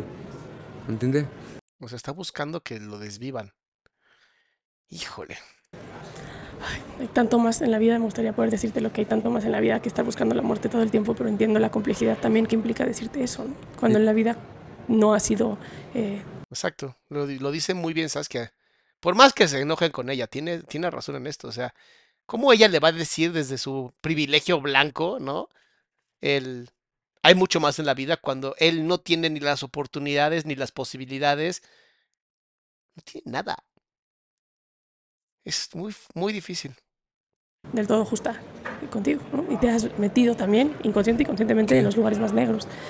Estás en la cárcel por matar al hombre, es tu padrastro, es tu papá, ¿cómo le decimos? Este, es el esposo de mi tía con la que me quedé a cargo de mi mamá, su hermana de mi mamá, su esposo de ella, que para nosotros era nuestro papá y nuestra mamá, porque ellos nos lo inculcaron. Nosotros somos ahora sus padres, nosotros vamos a hacer cargo de ustedes y nos pusieron sus apellidos, que al final yo... Ah, les cambiaron los apellidos. Yo me quiero quitar esos apellidos, nada más a mí. Al chico no, él tiene los apellidos, son, pero yo me los quisiera cambiar. yo me- O sea, neta sí se lo merece el tipo este. O sea, vas y dices, ay, yo voy a ser tu padre, te voy a dar mi apellido, y después lo tratas como basura. Neta, qué chingón que te haya regresado todo eso y que lo hayas vivido. O sea, honestamente, para que tengamos cuidado en cómo tratamos a la gente. O sea, y si alguien de pronto, ah, no puedo creerlo, Salam me está diciendo que el tipo se lo merecía. Pues lo construyó. Construyó a su Frankenstein y se le salió de control, perdón, pero pues ser responsable de tus pendejadas, ¿no? Al final el hombre eras tú, no los niños. me quisiera quitar esos apellidos, no son míos. Son los que tienes ahorita, con los que estás... Sí. Y siempre he querido quitarme esos apellidos, porque en sí yo soy... Sí, mi papá se llama... Mi mamá era... ¿Cómo es que terminas en la cárcel? Terminé en la cárcel porque haga de cuenta que mi mamá en la otra cárcel del sur y en el norte me iban a ver, mi familia, mis tías, mis primos, y ella no dejaba de ir cada semana, ella cada domingo iba, pero cada que la abrazaba, cada que le daba un beso, todo le dolía el cuerpo. ¿Viste cómo está agarrado sus piernas? Está apoyando sus piernas porque está contando cuando iba su mamá, su segunda mamá. Entonces imagínate de pronto, te quitan a tu primera mamá y el mandril con el que está casado tu segunda mamá la está golpee y golpee y y. Hay un punto donde dices, voy a ayudar a mi mamá, voy a acabar con el mandril que donde que está. Siempre la- levantaba la blusa y morada, la espalda morada, o las piernas la agarraba y morada. Y yo empecé a agarrar más un resentimiento más sobre el Señor. Yo le marcaba, le decía, mira, haz un paro, con mi jefa no te metas porque ya no estoy chico y un día voy a salir, te voy a matar. Y me Sobre aviso no hay engaño. Sobre aviso no hay engaño. Te lo está diciendo el tipo al que tú lo, viol- lo violentaste, lo golpeaste, lo bañaste con agua fría, tallabas a su hermano con cloro, no les dabas de comer, obligabas a tus hijos a lastimarlo. Te salió barato que nada más fueras tú. Te salió barato. Me dijo, no, no, a mí no me importa, tú estás ahí y para que salgas está cabrón. Llevaba como dos o tres años, para siete. No, el señor sintió que nunca iba a salir. Y con así pasó el tiempo y así mi mamá siempre llegaba morada, golpeada. Este, que ahora no puede ir mi mamá, que porque tenía que estar con el señor allá a fuerzas, tomando. Y el señor ya la tocaba a fuerzas y mi mamá pues no hacía nada, ¿no? Con tal de que, ¿no? Ya hasta cuando salí, y en el 2015 salí yo libre. Salí con la bolsa, la colostomía, por lo que me picaron en mi panza. Ah, lo picaron, o sea, lo acuchillaron. Te picaron estando en el reclusorio. Ajá, me picaron por andar buscando problemas y andarme prestando a cosas, ¿no? Y me picaron, salí libre con la colostomía y mi mamá estaba un poco eriza. Y mi tía, su, su otra hermana, ¿A qué te refieres con eriza? eriza, o sea, no tenía... No, Dinero. Ajá, como para solventar los gastos de que eran de ser, ¿no? Llegó una de mis tías y me dijo que habló con mi mamá, que si me quería ir con ellos, que su esposa había hablado, que, que yo necesitaba atención, necesitaba mis bolsas y todo. Hablaron con mi mamá, hablaron conmigo y me quise ir con ellos. Me fui al estado un año y empecé a vivir con ellos, pero ya no me, no me agradó en el momento. Ya después me dieron todo, me compraron teles, bots, ropa, tenis, me daban dinero diario. O sea, tenía una familia muy linda. Qué lástima. me compraban mi bolsa de mota para que me, mi dolor, todo me daban, pero ya llegó un momento en el que ya, ya no me llenaba eso, ya me sentía incómodo, yo nada más buscaba un pretexto como que me corrieran, ya me buscaba un pretexto. Que acuérdense que lo que está buscando ya es salirse del chat. Qué triste. Que al final es, es una persona a la que no se le atendió a tiempo. Y pues lo perdimos. Llegó ese día, busqué el pretexto, me fui, regresé a mi casa, empecé a hablar con mi mamá y me dijo que pues, estaba mal lo que había hecho, pero me volví a aceptar y empecé a vivir otra vez con ella. Y em- De una forma también de ahora sí estoy aquí. Te lo advertí. empecé a robar con mis vales, empecé a robar. En una de esas robamos temprano, coronamos temprano y nos venimos. Pero yo siempre traigo mi navaja en el pie, siempre la porto en el pie. Ya traía mi mariconera, siempre traía mi activo, tempranito mi botella. Ya me voy y llego a mi jefa para darle dinero y en eso veo cómo afuera del zaguán está pegando a mi jefa.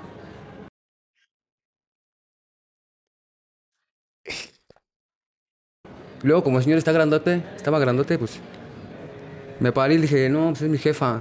La verdad, sin pensarla, saqué la navaja y le llegué por atrás, la empecé a cuchillar por atrás. Ya cuando se dio la vuelta, le enterré la navaja en el cuello, ¿no? Se cayó el señor ya desangrándose. Y pues me empecé a acordar como... Todas las cosas que hacía. Sí, no, me empecé a desquitar. La verdad, empecé a desquitarme de lo que le había hecho a mi hermano, no tanto de lo mío, sino lo de mi hermano, lo de mi mamá, lo que más me dolían, ¿no? Y ya al final que lo acabé de picar, este... ¿Vieron cómo todo es un crimen pasional? cómo fue literalmente con una navaja, fueron varios, no solamente uno, fue el acordarse, o sea, fue todo este como secuestro emocional que tuvo, en donde ya nada más estaba haciendo por actuación, por pensar en las cosas que le estaban, o sea, fue como un tipo de, de defensa, se estaba protegiendo de todas las historias que en su cabeza estaban pasando. Vuelvo a repetirlo, la historia de Batman, el arquetipo. El problema es que, pues no es lo mejor. Ahora, en un país donde no hay justicia, ¿qué haces? Problemático. Le aventé la botella de activo, todavía lo prendí. Lo prendí todavía, me quedé viendo cómo estaba prendiendo. Se, prendió rápidamente. No, nada más Vivo, con el puro- seguía vivo. No, pues ya estaba muerto. Ya estaba muerto cuando lo prendí, ¿no? Pero sí, me sentía chido. Cuando estaba prendiendo sentí bien, me sentí lleno, así como que... Que se ve cómo se movió, ¿sabes? Porque para él fue liberarse por fin. Liberó a su mamá, liberó a su hermano, se liberó él. Al final mató una parte de él también. La parte tan violenta que vivía, la mató con ese tipo. O sea, está muy, está muy perro. Como Así venganza. como que sí, un algo ya... linchamiento de alguna manera. Sí, ¿Y me tu mamá qué hacía mientras No, mi mamá en ese momento ya, ya no la perdí, ya, ya no se apareció. Yo cuando volteé ya no había nadie, nada más estábamos yo y el señor. Y yo me eché a correr. No, pues la mamá se escapó. Dijo, este está, está en un estado psicótico. No puedes hacer nada. hasta donde pude. Corrí, corrí, corrí, corrí hasta donde más pude. Llegué hasta allá como por el aeropuerto corriendo. De lo que es Río Consulado, Calzada de Guadalupe, hasta todo, con- todo consulado. Todo sentido contrario hasta al aeropuerto llegué. Llegué con mi chava y le platiqué. Le dije que la verdad pues no sabía qué hacer. Y pues ella me escondió un año. Un año. Durante un año. Un año me escondió y mi mamá la detuvieron. La, ella la detuvieron que porque había sido, declaró y todo y la dejaron libre. Y Ella, contra- ella, ella fue la que te puso, digamos. No me puso, manera. sí, pero porque cómo habían sido las cosas y el trato que había sido desde hace años, ¿no? O sea, Todo ella me- habló de la violencia que vivía en su casa. Ajá, ya, ya se soltó desde ahí cómo había sido nuestra vida y que en ese momento, pues, yo lo único que hice fue defenderla, ¿no? Y lo que hizo mi mamá, pues, con tal de que la soltaran y ella no sufriera lo que yo debería de sufrir, pues, la verdad le dije a mi chava, ¿sabes qué? Yo tengo que entregarme, yo no puedo seguir así en que mi jefa viva así. Se entregó por su mamá. No se entregó por lo, lo que hizo. La verdad fui y me entregué yo solito, que la verdad yo lo había sido y que por qué había sido y todo, y todo lo que declaró mi Pero a mamá. ver, Nogues, ¿por qué te entregaste? ¿Por qué me entregué por mi mamá? Sí, literal. Porque no quería ver a su mamá seguir sufriendo, porque entonces él seguiría siendo el violentador de la mamá, como que pasó la batuta el animal este y dice, ahora me toca a mí ser quien violenta a mi mamá de manera inconsciente. No quiso. O sea, ese acto de amor es lo que te digo que hay, vislumbro poquitos momentos de él donde veo, veo a un ser humano y de pronto otra vez veo a un ser que está completamente aislado de su cuerpo y de su empatía. Tú, a tu mamá la soltaron. Sí, ¿Qué sentías que tenías que entregarte? ¿Por qué? porque algo me decía que yo tenía que entregarme, que algo me dijo que estaba mal. Yo no lo quería hacer, pero era necesario. Como escuchaba una plática con mi amigo que por ahí anda, que se dice que era un mal necesario, ¿no? Ahí lo entendí. Cuando lo escuché hablar, apenas dijo que un mal necesario de una canción, dije, no, esa rola va a ser mía, esa rola la tengo que hacer yo, ¿no? Y pues sí, fue un mal necesario. Salvó a la mamá. Pero pues él tuvo que perder su vida. Que de cierta manera ya había estado perdida, ¿no? Y es lo que hice fue un mal necesario. ¿Llegas al Ministerio Público o cómo fue que te Sí, entregaste? luego, luego me detuvieron, me metieron luego llegaste y a la dijiste, delegación. "Hola, Sí, no, a llegué a la papá". delegación, pregunté este, por lo que había pasado y le digo, no, pues la verdad fui yo, ¿no? Y mi mamá, pues ya no tarde en venir mi mamá, ya mi mamá ya viene para acá y la verdad yo me quiero entregar porque fui yo el que maté así, así. ¿Ese año no supiste nada de tu mamá? No, Nada. nada. Ok, le hablaste y le dijiste, ya me voy a entregar. Sí, yo le hablé y le dije, porque fue la que me insistió a que me entregara. Yo no quería, pero ella empezó a hablar conmigo, que mi mamá, y me supo dónde dar y tuve que entregarme. Ya me entregué y luego, luego me esposaron. En la delegación, yo fui directo hasta la delegación, a la Venustiano Carranza. Y luego, luego me, Te detuvieron. me detuvieron, me metieron a las galeras y ya este, al otro día temprano fue, fue cuando me trasladaron ¿A qué ya para el oriente. El Oriente. Y te acusaban de homicidio. Sí, de homicidio doloroso, homicidio Doloso. doloso, con y ventaja en todas las... Sí, con Pero tienes una sentencia de siete años. Ah, traía la sentencia de 27 años, 6 meses, pero mi mamá, a consecuencia de que lo que había pasado, lo que nos había tratado, fue, fue una defensa propia hacia mi mamá, le salvé la vida a mamá y todo lo que él había hecho con nosotros, apenas abrió el caso y me la dejé en 7 años por, por riña. por entonces, riña. Ay, qué bueno, Dios, si existe un poco de justicia en este país.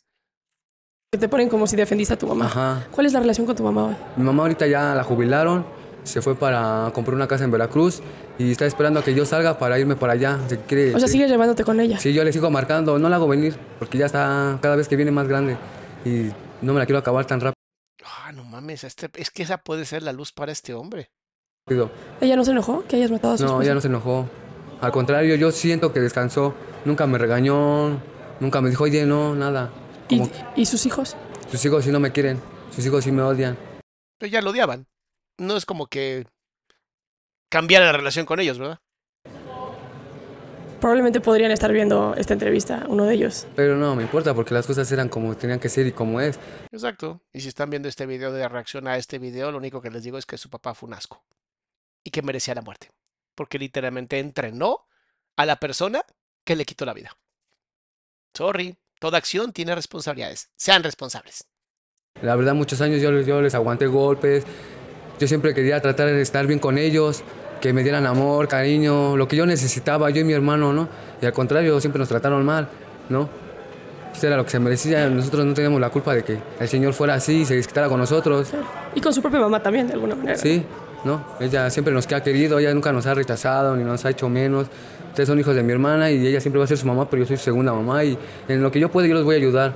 Y sí, ya vi que sí, no me ha olvidado. Quiera o no, pues ya me quitó varios años. Dice Jess. Acabo de comprar Solo Dios quiere. Ay, muchas gracias, Jess. Todos mis libros están en Amazon completamente disponibles y bien baratos.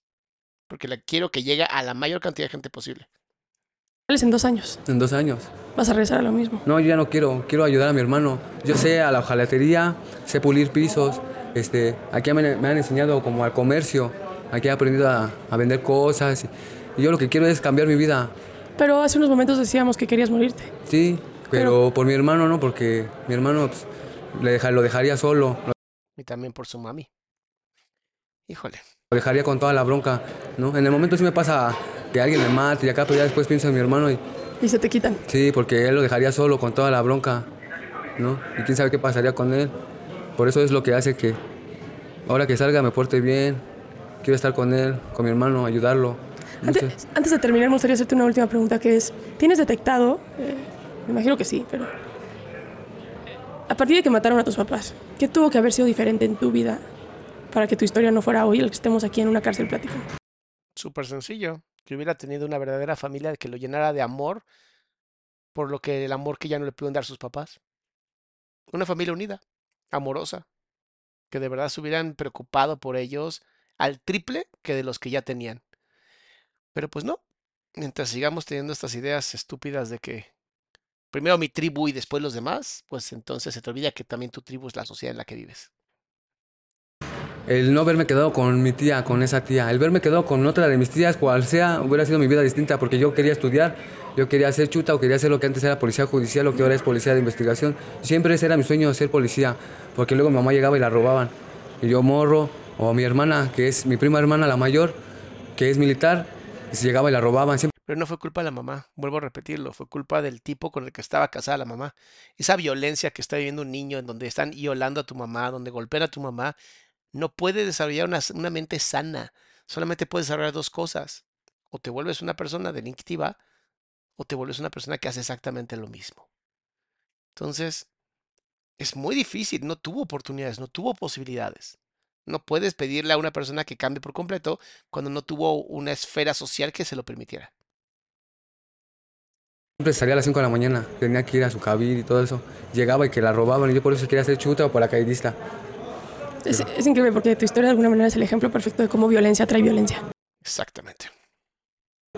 ¿no? Y tu vida estuvo de alguna manera repleta en violencia. ¿eh? Y Fue pura violencia, yo no puedo dar amor porque no conozco el amor. He tenido personas, mujeres muy bonitas que me han brindado su apoyo, me han dado todo, han dejado de este lado todo para darme todo a mí. No, no les he sabido volar, no. Porque está desconectado. Se los vuelvo a repetir, este hombre está desconectado. ahora tengo que decirlo, mientras estamos aquí sentados, te tuve que ir a sacar de castigo. Sí. ¿Por qué te castigaron? Eh, me empecé a drogar y la persona... ¿Te sigues metiendo piedra Sí. o otra cosa? No, este, no, ese fue piedra. Pero Ese fue piedra. O sea, sí se está drogando. ¿Qué, ¿Que en las cárceles hay drogas? Qué raro. Obviamente estoy siendo cínico. Pero, mm, ¿cómo le diré? Es que un chavo me la hizo y no me agradó porque no me merecía que me lo hiciera. Por eso me gasté su dinero, me lo tomé todo, choché y lo que me había dado lo vendí porque lo que yo hacía no era lo justo, que me... Y pues yo me sentí como el día que valga gorro, yo soy el que... ¿No? Y tú como si nada. Por eso fue el que estoy castigado. Lo robé y pues me llevaron por robo. Ok. Pues quiero agradecerte el que hoy hayamos este, platicado. Eh, estoy muy convencida que tu historia puede también ser un ejemplo para muchas personas, porque creo que hoy allá afuera falta una gran lección que tiene que ver con cómo tenemos que prevenir la violencia en la infancia. Sí hay que prevenir la violencia en la infancia y si tú fuiste un padre o madre que violentó a sus hijos y después te terminan violentando a ti, digamos que fue por tu propia culpa. Dejen de echarle la culpa a los hijos de, es que me salió mal. Los hijos no salen mal. Los monstruos no nacen, los monstruos se hacen. Hay que recordar esto.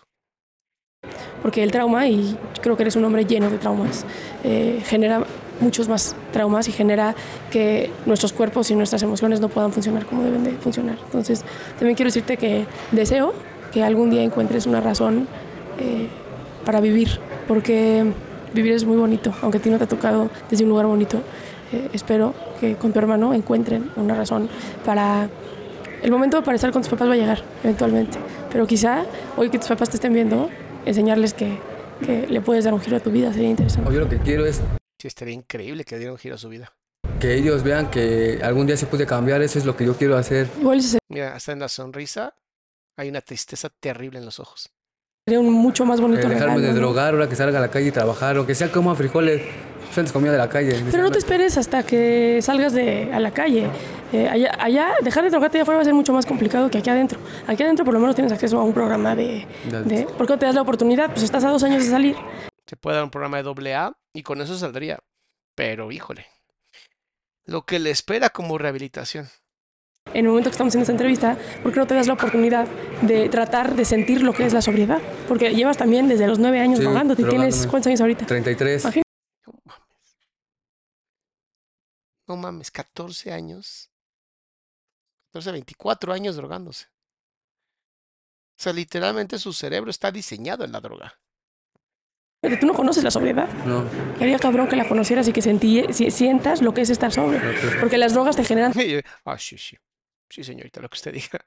También muchísima ansiedad y muchísimo malestar encima de las propias emociones que, que tienes, ¿no? Y cuando no tengo la droga, eh, me da por estar molestando o que ya le pegué al compañero de al lado de mi estancia cuando él está en su pedo, pero yo ya no tengo la droga y Sí. empecé a pensar ya cosas y empecé a desquitarme con la gente y no. Pues yo te deseo eso, ¿no? Te deseo que, que encuentres una razón para vivir, cabrón, porque yo sé que no te ha tocado, pero vivir es chingón. Es de nuestros privilegios, ¿no? Sí, Y gracias. igual puedes empezar aprovechando que te faltan dos años para que salgas de que sientas la sobriedad antes de salir. Gracias la por verdad ahorita platicar. me siento bien. Qué bueno, eso es importante. Y gracias por platicar conmigo y con Sí. quienes nos están viendo hoy. Sí, Gracias. de nada. Qué fuerte caso, ¿no, mis amores? Pesado, fuerte, jodido. Bueno, mañana no nos vemos, ni el miércoles, porque voy a estar en Monterrey. Este, la verdad es que voy y vengo. Pero el jueves y viernes hacemos el chismecito que sacó Fredo, muy interesante, con lengua de gato. Lunes y martes, pues vamos a hablar con Mau RG, obviamente, y su querido este Mane. Ay, qué lindos los dos ahí platicando. Va a estar bien bueno, bien bueno. Y no se les olvide que ya saqué curso nuevo, entonces ya está toda la información en adriansalama.com para las personas que acaban de llegar. Ahí está mi nuevo curso completamente online con todos los mejores secretos para una gran relación de pareja, aunque no tengas pareja. Entonces, se los recomiendo, mis amores, y nos vemos el jueves. Nos vemos.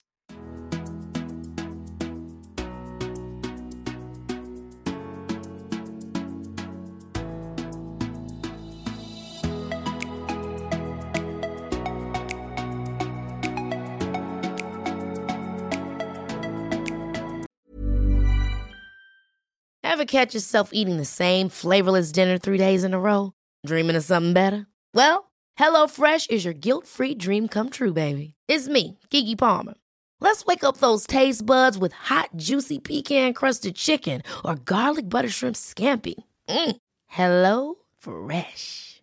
Stop dreaming of all the delicious possibilities and dig in at HelloFresh.com. Let's get this dinner party started. If you thought the only way to get a more defined jawline with natural looking results was through surgery, think again. Juvederm Volux XC is a non surgical injectable gel filler that improves moderate to severe loss of jawline definition and can help you achieve natural looking results with little downtime. Even better, this improved definition lasts up to one year with optimal treatment. No maintenance required. Improve jawline definition for a smooth, sculpted look with Juvederm Volux XC. For important safety information and to find a licensed specialist, visit juvederm.com. That's J U V E D E R M.com. Not for people with severe allergic reactions, allergies to lidocaine, or the proteins used in Juvederm. Common side effects include injection site redness, swelling, pain, tenderness, firmness, lumps, bumps, bruising, discoloration, or itching. There's a risk of unintentional injection into a blood vessel, which can cause vision abnormalities, blindness, stroke, temporary scabs, or scarring. Talk to a licensed specialist to find out if it's right for you.